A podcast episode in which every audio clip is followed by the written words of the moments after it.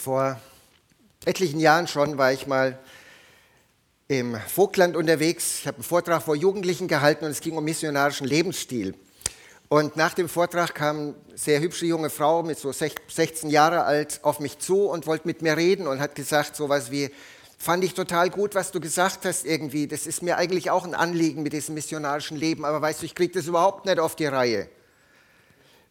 Und dann hat sie sich irgendwie so richtig runtergemacht vor mir und dann habe ich hier einfach, äh, also sie hat noch zwei, drei andere Sachen gesagt, wo sie sagt, und das kriege ich auch nicht hin und das kriege ich auch nicht hin. Und dann habe ich gesagt, welche Beziehung hast du eigentlich zu deinem Vater? Und sie sagt, hä? Wie meinst du jetzt das? Wie kommst du jetzt da drauf? Ich sage, ich habe schon meine Gründe, warum ich das frage. Sag doch mal, welche Beziehung hast du zu deinem Vater? Und sie schaut mich so ganz nachdenklich an und sagt, also wenn ich überhaupt eine Beziehung habe, dann eine ganz schlechte. Sag das habe ich mir gedacht. Und sie sagt, was? Wie kommst du da drauf? Du kennst mich doch gar nicht. Und ich habe zu ihr gesagt, ja, ich kann mir vorstellen, dass du nie von deinem Vater gehört hast, dass er dich lieb hat, dass er dich meinen Arm genommen hat oder dass er gesagt hat, dass er dich schön findet, oder?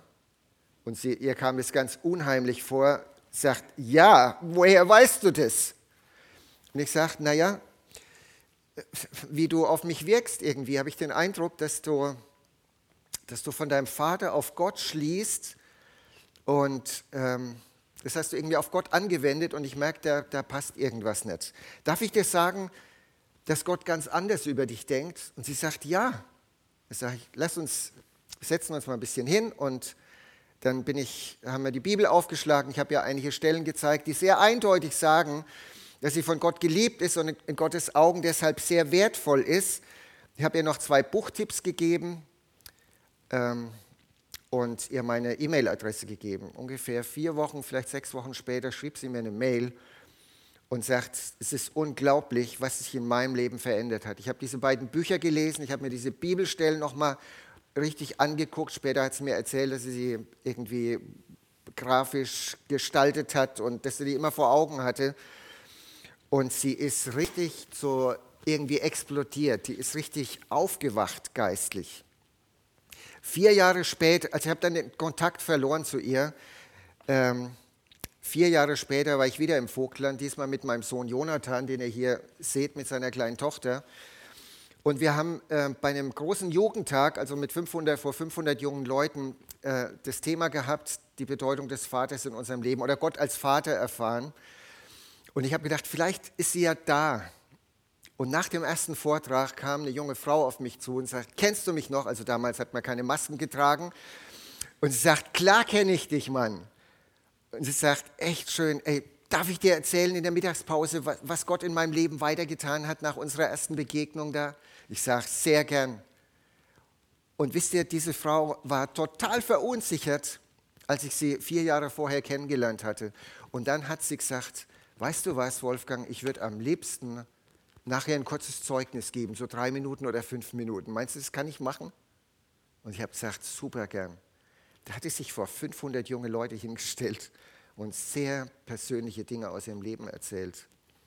Und ich fand es unglaublich stark. Gott hat echt was getan gehabt in ihrem Leben. Und wisst ihr, was das Schlimme war? Ihr schräges, Gottes, ihr schräges Vaterbild hatte sie total negativ beeinflusst in ihrem Gottesbild.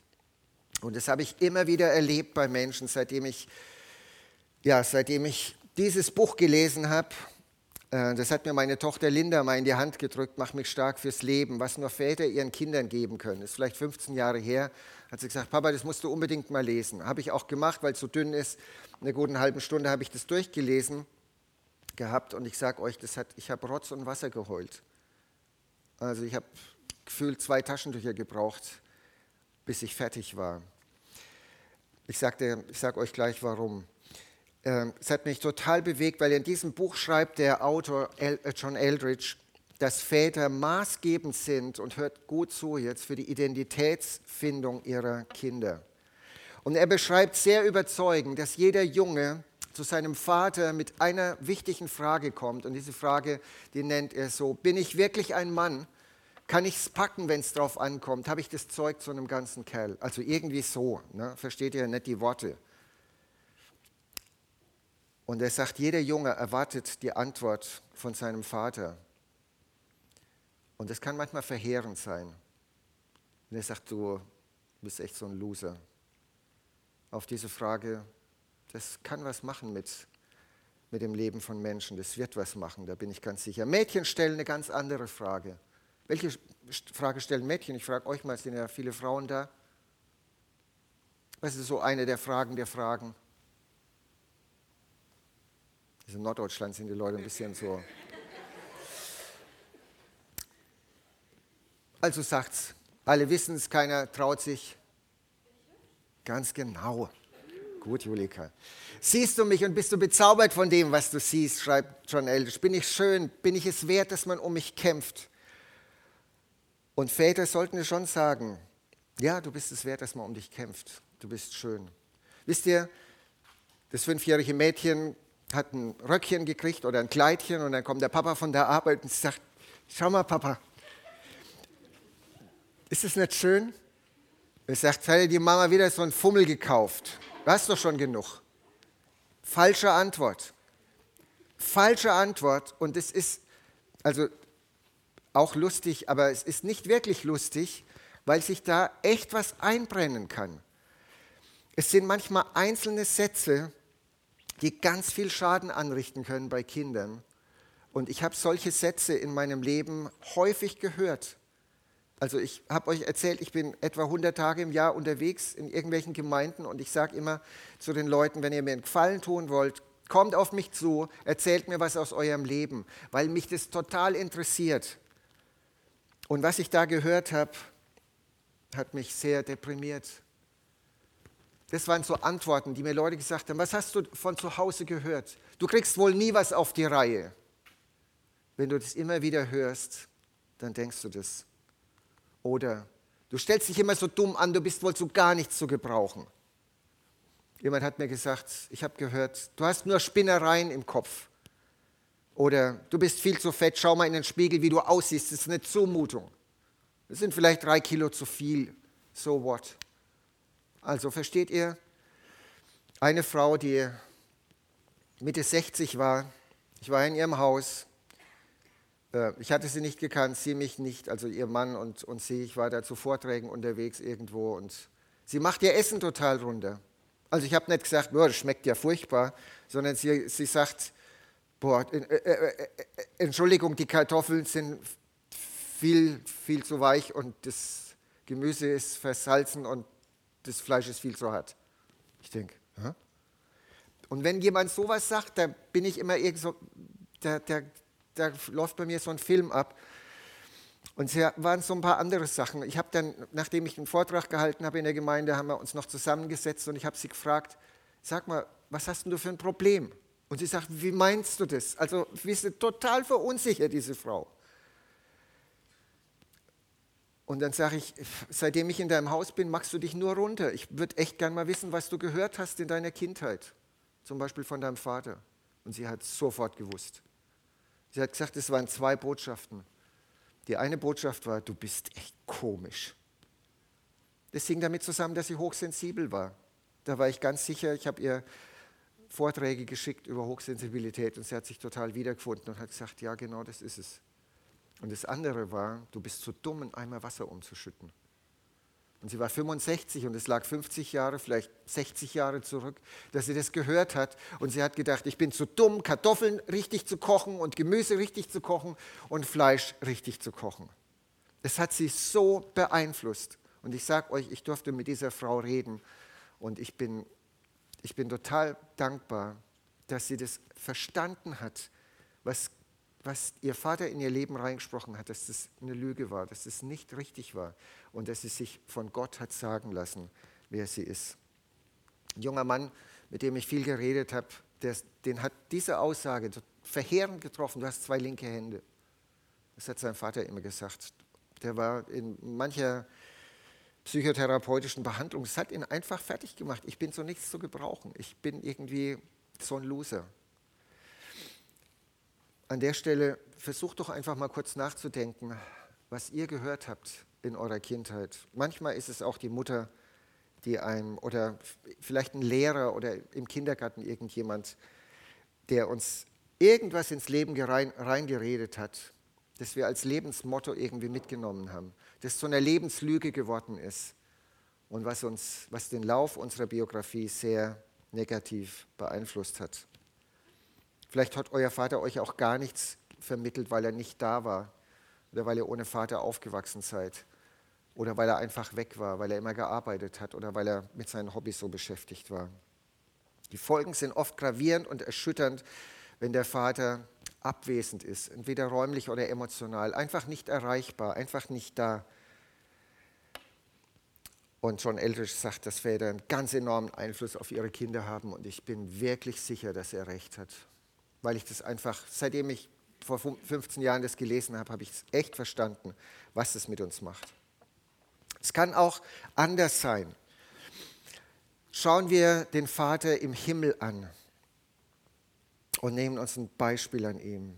Nach der Taufe Jesu im Jordan spricht Gott Folgendes über seinen Sohn aus. Und zwar so laut, dass es alle hören. Du bist mein geliebter Sohn, an dir habe ich Freude oder habe ich mein Wohlgefallen gefunden, je nach Übersetzung. Damit sagt der Vater praktisch über seinen Sohn aus, du bist mein ganzer Stolz, du bist der, den ich wirklich lieb habe, du machst deine Sache großartig war nicht nur wirklich deine Sache großartig, sondern, versteht ihr, weil er sein Sohn ist, liebt er ihn und hat seine Freude an ihm. Es war bei der Taufe Jesu. Hat, was hat Jesus bis dahin gemacht? Er hat bei seinem Vater gearbeitet als Bauhandwerker. Hat noch keine 85 Wunder getan, noch niemanden vom Tod auferweckt. An der Stelle sagt der Vater das über seinen Sohn.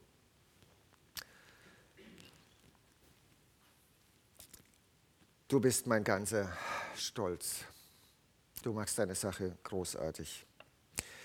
Als unser zweiter Sohn Jonathan sein erstes Kind oder seine Frau sein erstes, ihr erstes Kind bekommen haben, der Pepe, habe ich sie mal besucht. Also wir haben jahrelang nebeneinander gewohnt.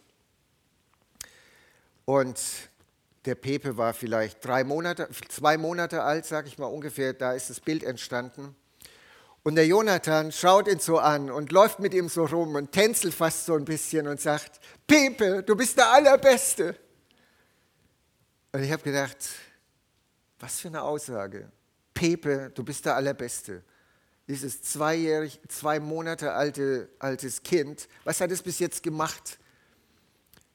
Die Windeln voll gemacht, äh, den, kind, den Eltern schlaflose Nächte bereitet, ja, hat auch süß geguckt. So an, angefangen, süß zu gucken. Aber ich fand es so, das hat mich ganz tief bewegt. Pepe, du bist der Allerbeste. Warum? Weil du mein Sohn bist. Nicht, weil du irgendwie tolle Sachen gemacht hast. So muss es sein. So muss es sein. Bei meinem eigenen Vater war es so, dass er ein sehr einsilbiger Mann war. Er war Jahrgang 21 und 1939, als eine sehr düstere Zeit in Deutschland angebrochen ist, hat er sich mit 18 Jahren freiwillig für den Krieg gemeldet. Mit 18 Jahren. Hat da schlimme Dinge erlebt und hat seine Gefühle verschlossen. Ich habe wenig emotionale Aussagen von meinem Vater erlebt. Als er vor 30 Jahren gestorben ist, ich war damals Anfang 30, habe ich über ihn nachgedacht und es wurde mir schmerzlich bewusst, dass ich diesen Mann so wenig gekannt habe, weil er so wenig von sich erzählt hat. Dann habe ich einen Schwiegervater gehabt, der ganz großartig war, der mir viel Mut gemacht hat und mich sehr bestätigt hat. Also meine erste Frau ist vor gut zwei Jahren gestorben, ganz plötzlich. Deswegen bin ich zum zweiten Mal verheiratet. Ähm, Leider ist es so, dass viele Väter in diesem Punkt echt versagen, Identität in das Leben ihrer Kinder zu reden. Und ich möchte euch ein Beispiel nennen, das ich am besten kenne, nämlich mich. Ich habe drei Kinder, David, Jonathan und Linda. Und besonders bei unserem ältesten Sohn David habe ich ziemlich stark versagt, um das Geringste zu sagen. Als er in der Pubertät war, das war bei ihm so das Alter zwischen 11 und 15, habe ich ihn praktisch nur kritisiert meine sehr weise und liebe Frau hat gesagt, Wolfgang, fällt dir überhaupt auf, dass du den David nur runter machst, dass du den nur kritisierst? Du musst den auch mal loben. Und ich sage, ich würde es machen, wenn es was zu loben gäbe. In, meinem, in meiner Arroganz. Und er hat in der Schule Schwierigkeiten gehabt. Er war auf der falschen Schule, erst auf, äh, auf dem Gymnasium und hat irgendwie in der siebten Klasse Latein gehabt. Und das hat er überhaupt nicht gecheckt. Und ich, ich habe sieben Jahre Latein gehabt in der Schule und es war da ziemlich gut und wusste noch sehr viel. Und dann habe ich gedacht, ich gebe ihm Nachhilfe sozusagen. Und das war immer übel. Und eine Stunde war mal ganz besonders übel. Also wisst ihr, er hat ein halbes Jahr Latein gehabt und ich habe das wirklich gecheckt noch. Und ich sage, David, den Satz hast du falsch übersetzt. Er sagt, nein, der ist richtig. Ich sage, der ist falsch. Du hast die Wörter benutzt und hast eine Geschichte draus gemacht, aber die Grammatik hast du nicht beachtet. Der Satz ist falsch. Nein, der ist richtig. Ich sage, sag mal, spinnst du oder was? Der ist richtig. Nein, der ist falsch. Und dann hat sich das so hochgeschaukelt, dann ist er rausgegangen, wurms, die Tür zugeschlagen, hoch in sein Zimmer. Ich bin ihm nachgerannt, habe ihm irgendwie auf die Schulter oder auf den Rücken kaut und so und der dreht sich rum und ich sage, sag mal, was hast du nur für ein Problem, Junge? Was ist denn mit dir los? Und was er gesagt hat, habe ich nie vergessen. Er sagt, ich will, dass du mich ehrst. Und ich habe gesagt, was? ich soll dich ehren? Bist du jetzt total übergeschnappt? Hast du nicht in der Bibel gelesen, dass die Kinder die Eltern ehren sollen? Du spinnst doch total. Und habe ihn verächtlich mit Verachtung stehen gelassen. Und dann sechs, fünf, sechs Jahre später gibt mir meine Tochter dieses Buch. Und ich habe deswegen Rotz und Wasser geheult, weil ich verstanden habe, ich habe ihn überhaupt nicht bestätigt in dem, wie er ist. Ich habe ihn nur runtergemacht. Und ich habe gedacht, ich war der Idiot.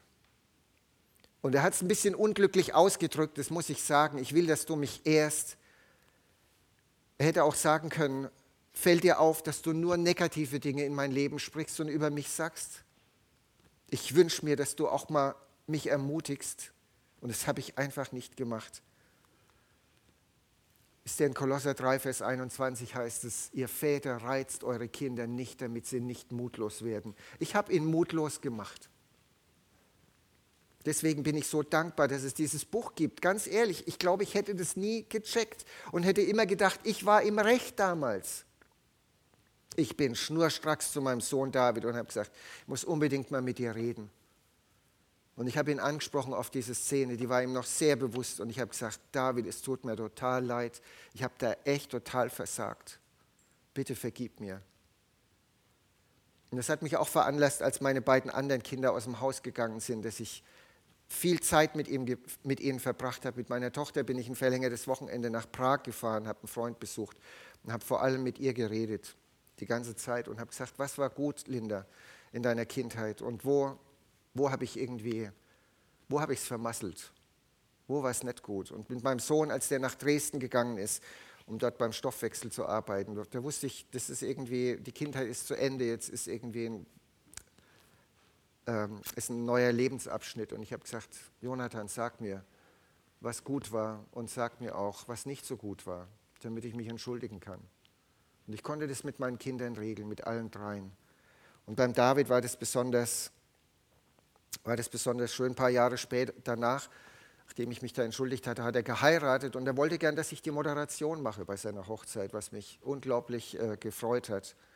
Und dann konnte ich vor 300 Leuten sagen, David, ich glaube, dass du echt ein ganz toller Mann bist, ganz toller Junge. Ich bin sehr stolz, dass du mein Sohn bist. Und ich glaube, dass du ein ganz toller Ehemann und toller Vater sein wirst. Er hat inzwischen drei Kinder, ist seit ja, 13, 14 Jahren schon fast verheiratet. Und es ist genau so. Er ist ein großartiger Ehemann und ein wunderbarer Vater. Hat es besser gemacht als ich. Und er hat mir vergeben. Wisst ihr, wenn dir vielleicht bewusst wird, du hast da was verpasst, geh zu deinen Kindern, wenn du Vater bist, und red mit ihnen. Auch nach 30 Jahren werden die sich freuen. Ein 80-jähriger Mann hat mir nach so einem Vortrag gesagt, ich werde zu meinen fünf Kindern gehen, Wolfgang, und mich bei ihnen entschuldigen. Ich habe gemerkt, dass da vieles schiefgelaufen ist. Wie gut, dass es sowas gibt wie Vergebung. Welche Folgen hat so ein negatives Vaterbild? Meine Beobachtung ist es, dass es vielen Christen sehr schwer fällt, Gott als liebenden Vater zu sehen, der er wirklich ist. Und dabei ist genau das meiner Meinung nach der Weg zur Heilung. Gott als liebenden Vater irgendwie kennenzulernen auf eine tiefe Art und Weise. Das heilt wirklich Wunden, die uns zugefügt wurden. Aber auch negative Erfahrungen in Gemeinden, das habe ich auch immer wieder angetroffen, können uns das schwer machen, Gott als liebenden Vater vorzustellen, wenn du den Eindruck vermittelt kriegst, Gott ist so ein Polizist, der nur darauf wartet, dass du irgendwas falsch machst und, dann, und, und du dann eine drüber kriegst. Ich bin in der katholischen Kirche aufgewachsen und da war das Gottesbild genau so. Also, dass Gott ein liebender Vater ist, das ich, kann ich mir überhaupt nicht erinnern, dass ich das jemals gehört habe. Und ich war in, in Hunderten von Gottesdiensten gefühlt. Einen weiteren Grund sehe ich auch in unserer Leistungsgesellschaft, in der wir leben und in der wir uns dann irgendwie nicht vorstellen können, dass uns jemand liebt oder uns was, was Positives sagt, ohne dass wir was leisten, also ohne Verbindung mit Leistung. Aber Gott liebt uns einfach so. Es ist echt anders. Ich möchte ein bisschen mit euch nachdenken, dass wie emotionale Wunden geheilt werden können. Vielleicht hast du festgestellt, dass es in deinem Leben auch solche Wunden gibt. Vielleicht ist dir schmerzhaft bewusst geworden, dass da auch irgendwie Dinge schiefgelaufen sind in deinem Leben. Hast vielleicht an Verletzungen gedacht, vielleicht von deinen Eltern, vielleicht von, von anderen Menschen, die dir, die dir sehr wichtig waren in deiner Kindheit. Floyd McClung hat ein großartiges Buch geschrieben, das Vaterherz Gottes heißt es. Und er nennt da so vier, sieben Schritte über, für, die, für die Heilung. Finde ich total gut. Im Wesentlichen geht es darum, dass du zwei Möglichkeiten hast. Wenn du feststellst, ja, ich habe da eine Verletzung, dann hast du zwei Möglichkeiten. Ich nenne die dir. Die eine Möglichkeit ist, dass du in so eine Opferrolle kommst und es dir, und es dir dann in dieser Opferrolle gemütlich einrichtest in deinem Leben. Ihr wisst, was ich meine, oder? Mir ging so schlecht, ich habe so eine schlimme Kindheit gehabt und alles sind immer gegen mich und keiner mag mich und immer kriege ich alles ab. Wenn Leute 60 oder 70 sind und immer noch so drauf sind und ich habe eine ganze Reihe solcher Leute kennengelernt, dann ist es nicht lustig und dann ist es nicht schön und es ist super anstrengend, mit solchen Leuten nur eine halbe Stunde zu reden. Und manche wollen nicht da raus. Und das finde ich voll die Tragödie. Und, und leider auch Christen, also von denen spreche ich jetzt überwiegend. Es gibt aber Gott sei Dank noch eine zweite Möglichkeit. Du kannst, du darfst vergeben. Dadurch wird die Heilung von solchen Wunden eingeleitet. Weil natürlich ist es klar, wisst ihr, mein Vater, der hat es von seinem Vater nie gehört. Ich habe den noch kennengelernt, der ist gestorben, als ich zehn war. Das war ein echt ein jähzorniger Mann. Da war mein Vater war 20 Mal besser als der.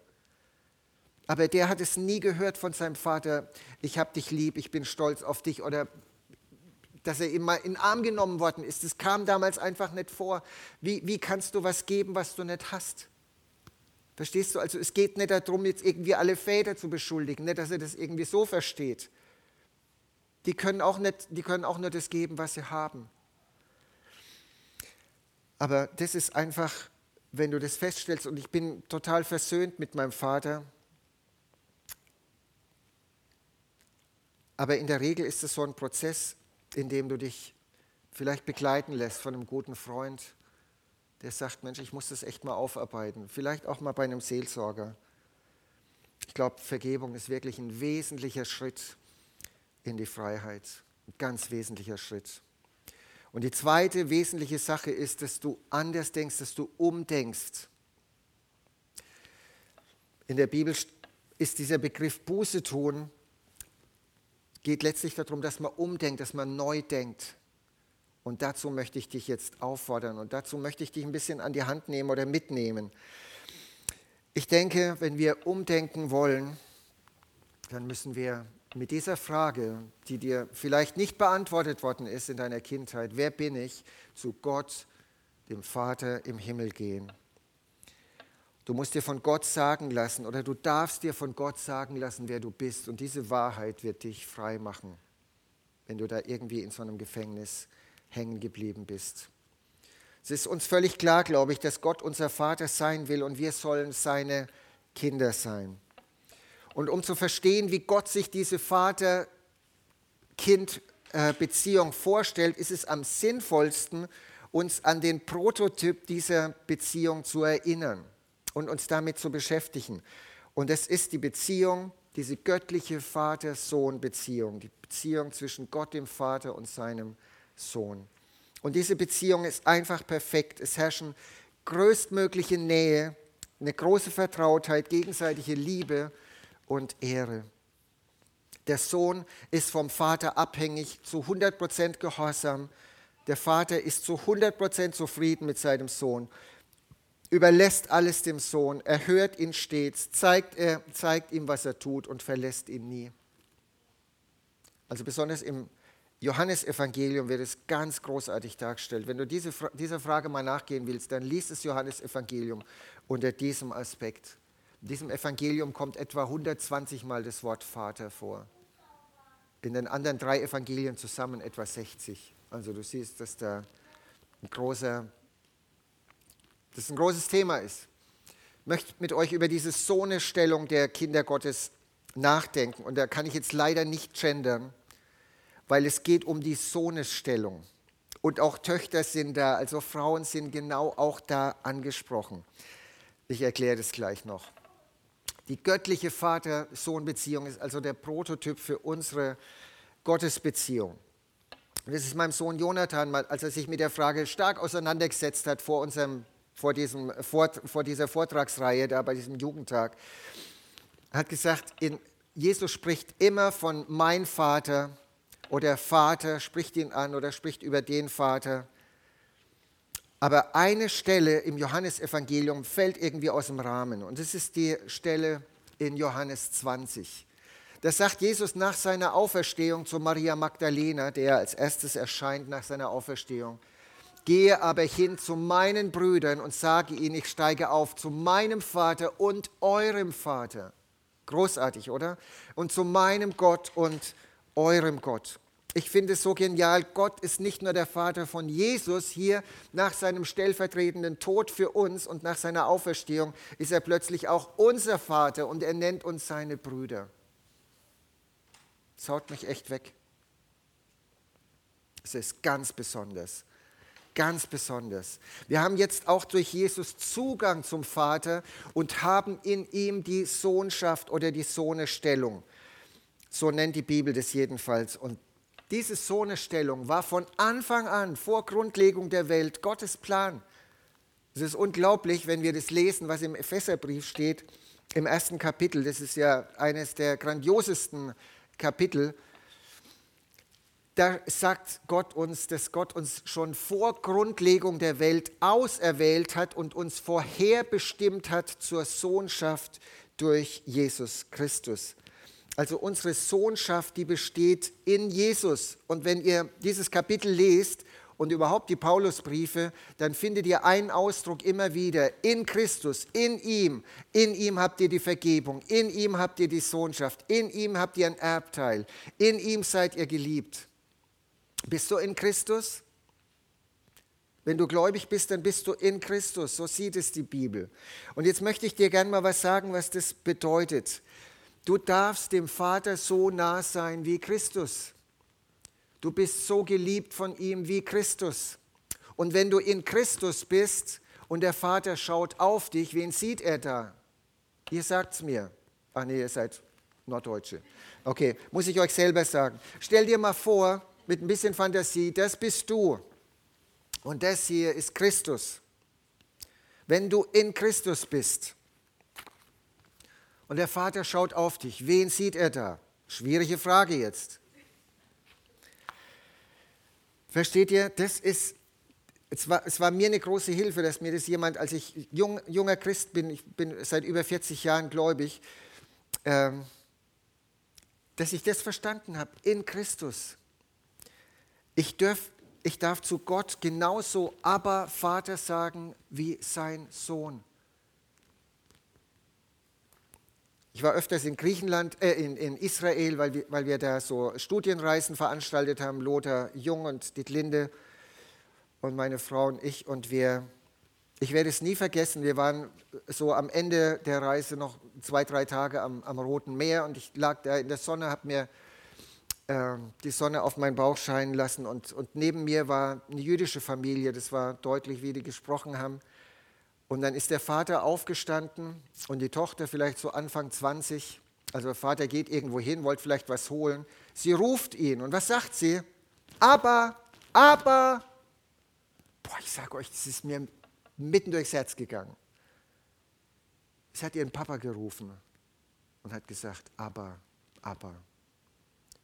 Wir dürfen zu Gott aber sagen. Warum? Wegen Christus ein atemberaubender Gedanke ist, dass der Vater uns so liebt, wie er den Sohn liebt. Habt ihr das schon gelesen? Ihr habt es sicher schon gelesen, aber manchmal überlesen wir das. Damit die Welt erkennt, dass du mich gesandt und sie geliebt hast, so wie ich von dir geliebt bin. Lass dir das mal auf der Zunge zergehen. Du bist von Gott so geliebt, wie er seinen Sohn liebt. Wenn es nicht in der Bibel stehen würde, würde ich das nie wagen, sowas auszusprechen, weil ich das einen unerhörten Gedanken eigentlich finde. Aber genauso sagt es die Bibel. Warum ist es so? Wegen Jesus, wegen dem, was er für uns gemacht hat. Der Vater spricht seinem Sohn Liebe und Wertschätzung zu. Und wir finden diesen Ausruf übrigens siebenmal in der Bibel. Du bist mein geliebter Sohn. Finde ich irgendwie interessant. Bei der Verklärung kommt es auch vor, in mehreren Evangelien und in einem der Petrusbriefe. Immer diese, diese Aussage, du bist mein geliebtes Kind, an dir habe ich Freude. Ist es nicht grandios? Und jetzt mache ich einfach den Sprung und, und möchte euch das wirklich nahe bringen. So wie der Vater Jesus liebt, so liebt er uns. Ich sage es nochmal, so wie der Vater Jesus liebt, liebt er dich. Warum? Weil Gott vollkommen liebt. Vielleicht schämst du dich oft vor Gott, wenn du an deine Fehler denkst, an deine Schwächen, an irgendwelche Lieblingssünden und du denkst, Gott kann ja niemals zufrieden sein mit dir. Und manche Christen denken, dass Gott enttäuscht ist von ihnen. Den Gedanken finde ich ziemlich abartig.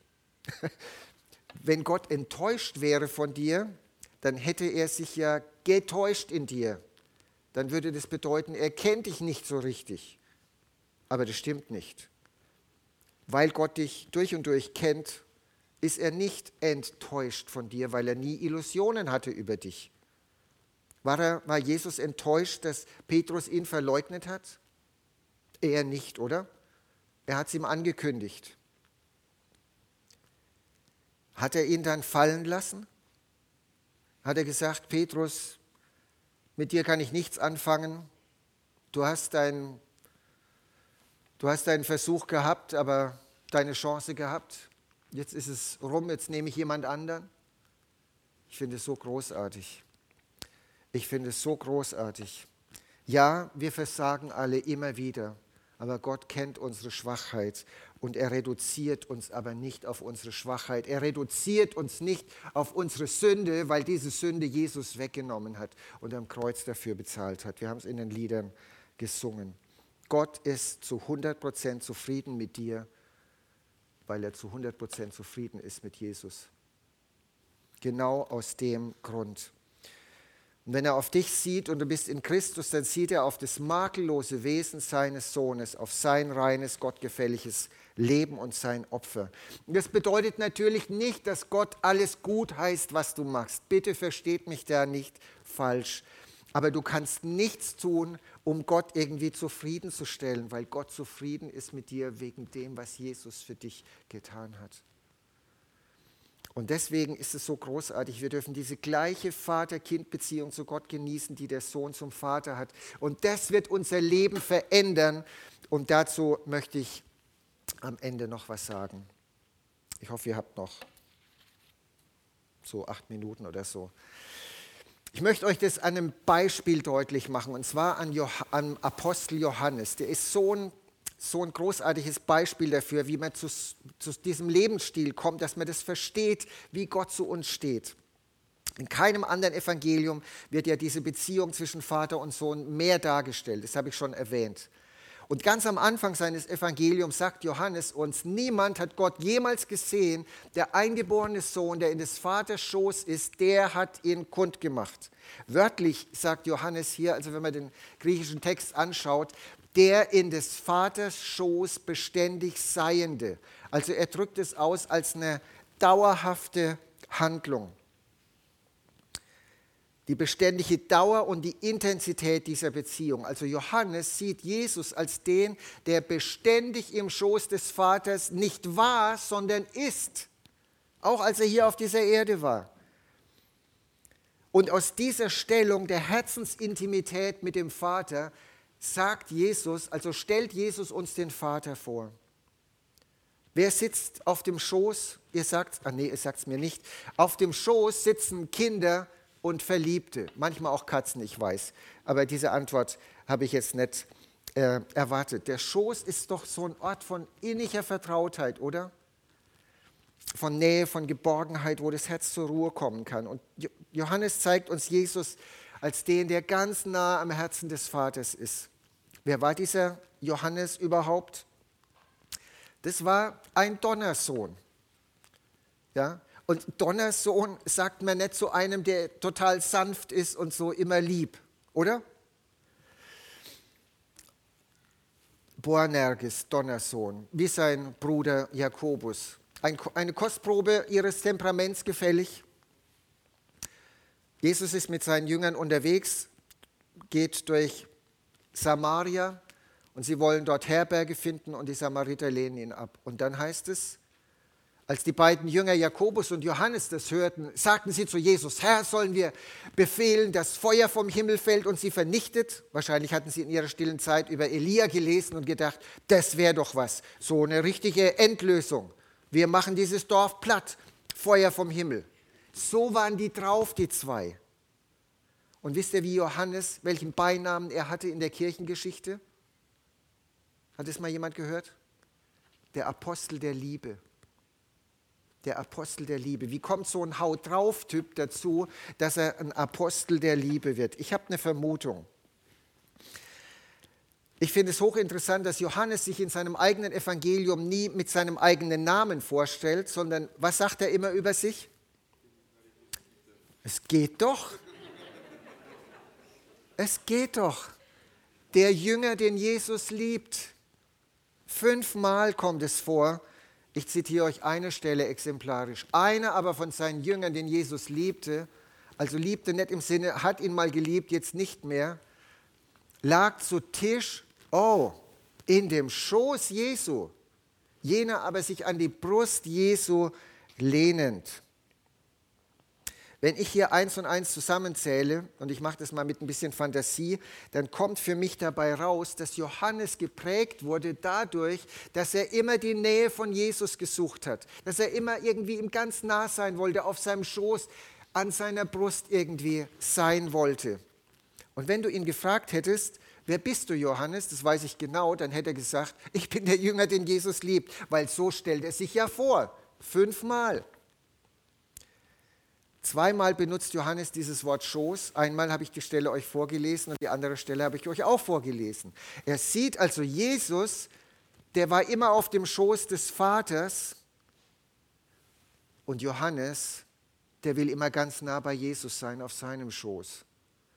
Und das ist für mich ein unglaublich schöner Gedanke. Der Schoß ist dieser Platz, den Jesus bei seinem Vater einnimmt. Und Johannes ahmt Jesus sozusagen nach in seiner Beziehung zum Vater. Und ich glaube, dass der Geist Gottes uns hier was sagen will, was ihn geprägt hat. Und dass er uns überhaupt was sagen will über den, über den Menschen, den Gott sich vorstellt. wenn du Christ bist, dann solltest du dich darüber definieren, dass du von Gott geliebt bist. In meinem WhatsApp-Status habe ich drei Worte von Gott geliebt. Wenn du mich gefragt hättest vorhin, Andi, drei Worte über dich, Wolfgang, hätte ich gesagt, von Gott geliebt. Hätte ich nicht nachdenken müssen. Darin besteht meine Identität. Ich bin von Gott geliebt. Und ich sage euch, damit kann man richtig gut leben. Und dein Leben kann nur das widerspiegeln, was Gott durch, durch seine Liebe in dich reingibt. Aber dazu musst du offen sein. Wenn du dein Herz verschließt durch Bitterkeit, durch mangelnde Vergebung, durch so eine Opferrolle, dann wird es nie passieren, dann wirst du das nie erleben. Dann machst du praktisch die Tür deines Herzens zu. Also du musst das andere erst rauswerfen. Was würdest du von dir sagen? Ich bin Gottes geliebtes Kind. Ich bin von Gott geliebt. Das ist das Wichtigste, was es über mich zu sagen wird. Das wäre total gut. Wenn das noch nicht so ist, willst du, dass es so ist? Willst du, dass es so wird? Das ist meine Schlussfrage. Wenn du das willst, dann wirst du das, dann wirst du immer wieder dich auf dem Schoß des Vaters wiederfinden. Ich habe wenig Erinnerungen an meinen Vater, das habe ich erwähnt. Vor 30 Jahren ist er gestorben. Aber als ich mal bei einer Männerfreizeit, wo wir über unsere Väter nachdenken sollten, da saß ich vor einem leeren Blatt Papier und habe wirklich geweint, weil ich gesagt habe, ich weiß nichts von dem. Aber als ich über diese Vorträge nachgedacht habe, ist mir eine ganz kostbare Sache eingefallen. Immer wenn es bei uns zu Hause Pfannkuchen gab, jetzt weiß ich nicht, ob ihr das in Norddeutschland versteht, weil Pfannkuchen hat tausend Bedeutungen in, in verschiedenen Regionen. Also das sind diese flachen Dinger aus Mehl und, und, ähm, und Milch. Immer wenn es Pfannkuchen gab, bin ich unterm Tisch durchgekrabbelt, auf, auf habe mich auf den Schoß von meinem Vater gesetzt und wir haben gemeinsam Pfannkuchen gegessen. So fünf oder so. Gab es immer Obst dazu also so eingemachtes Obst.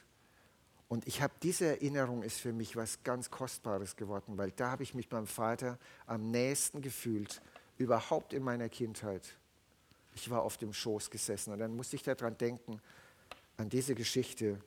Jesus ist der im Schoß des Vaters ständig Seiende und Johannes lag im Schoß des Herrn Jesus und erfährt dort eine große Veränderung seines Wesens und seines Charakters. Und das möchte ich dir einfach mitgeben für heute. Du darfst auf dem Schoß deines himmlischen Vaters sitzen und dir von ihm sagen lassen, wer du bist. Und wisst ihr, was er sagen wird über dich?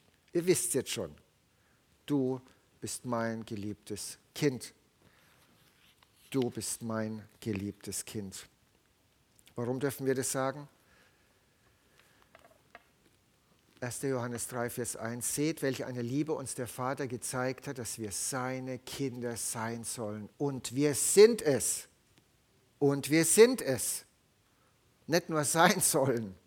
Ja? Also wenn er sagt, es ist wirklich so, es ist ernst, es ist die Wahrheit.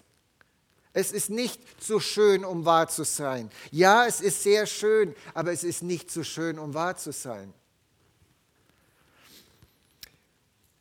Ich danke Gott jeden Tag seit vielen, vielen Jahren für seine Liebe. Und ich habe gemerkt, dass, mir, dass das was mit mir macht. Wenn ich ihm danke für seine Liebe, dann nehme ich das sozusagen in Anspruch. Ich nehme das an und es wird mehr und mehr und mehr zu meinem Eigentum. Ich habe das mehr und mehr irgendwie verstanden. Und ich sage nicht, lieber Vater, deine Liebe ist so gut für mich, ich bin es nicht wert, dass du mich liebst, es ist doch nicht nötig, dass du mir die schenkst. Da lasse ich das nicht an mich ran. Ich sage, danke lieber Vater, dass du mich liebst. Punkt. Wer bin ich? Ja, ich heiße Wolfgang. Aber das ist nicht das Wichtigste, was es über mich zu sagen gibt. Ich bin Gottes geliebtes Kind. Punkt. Das wünsche ich dir, dass du das mitnimmst, dass du das sagen kannst. Und wisst ihr, wenn du das sagen kannst, dann macht dich das nicht egoistisch. Du denkst vielleicht, ja, da geht es ja nur um mich dann hast du deine Wurzeln in Gottes Liebe und das macht dich zu einem Menschen, der anderes sieht. Das macht dich zu einem Menschen, der sich nicht um sich selbst dreht, Wenn du immer wieder Liebe von anderen willst, dann wirst du die anderen anders sehen, dann wirst du irgendwie sehen, was du von anderen kriegen kannst. Wenn du deine Wurzeln in Gottes Liebe hast, dann hast du immer was zu geben. Und das ist großartig, weil so hat es Gott vorgesehen, Gott zu lieben und den Nächsten zu lieben. Und ich wünsche dir das sehr, dass du so von der Liebe Gottes eingenommen bist, dass du jeden Tag merkst, ich habe so viel von dieser Liebe, ich gebe sie gern an andere weiter. Das wünsche ich euch.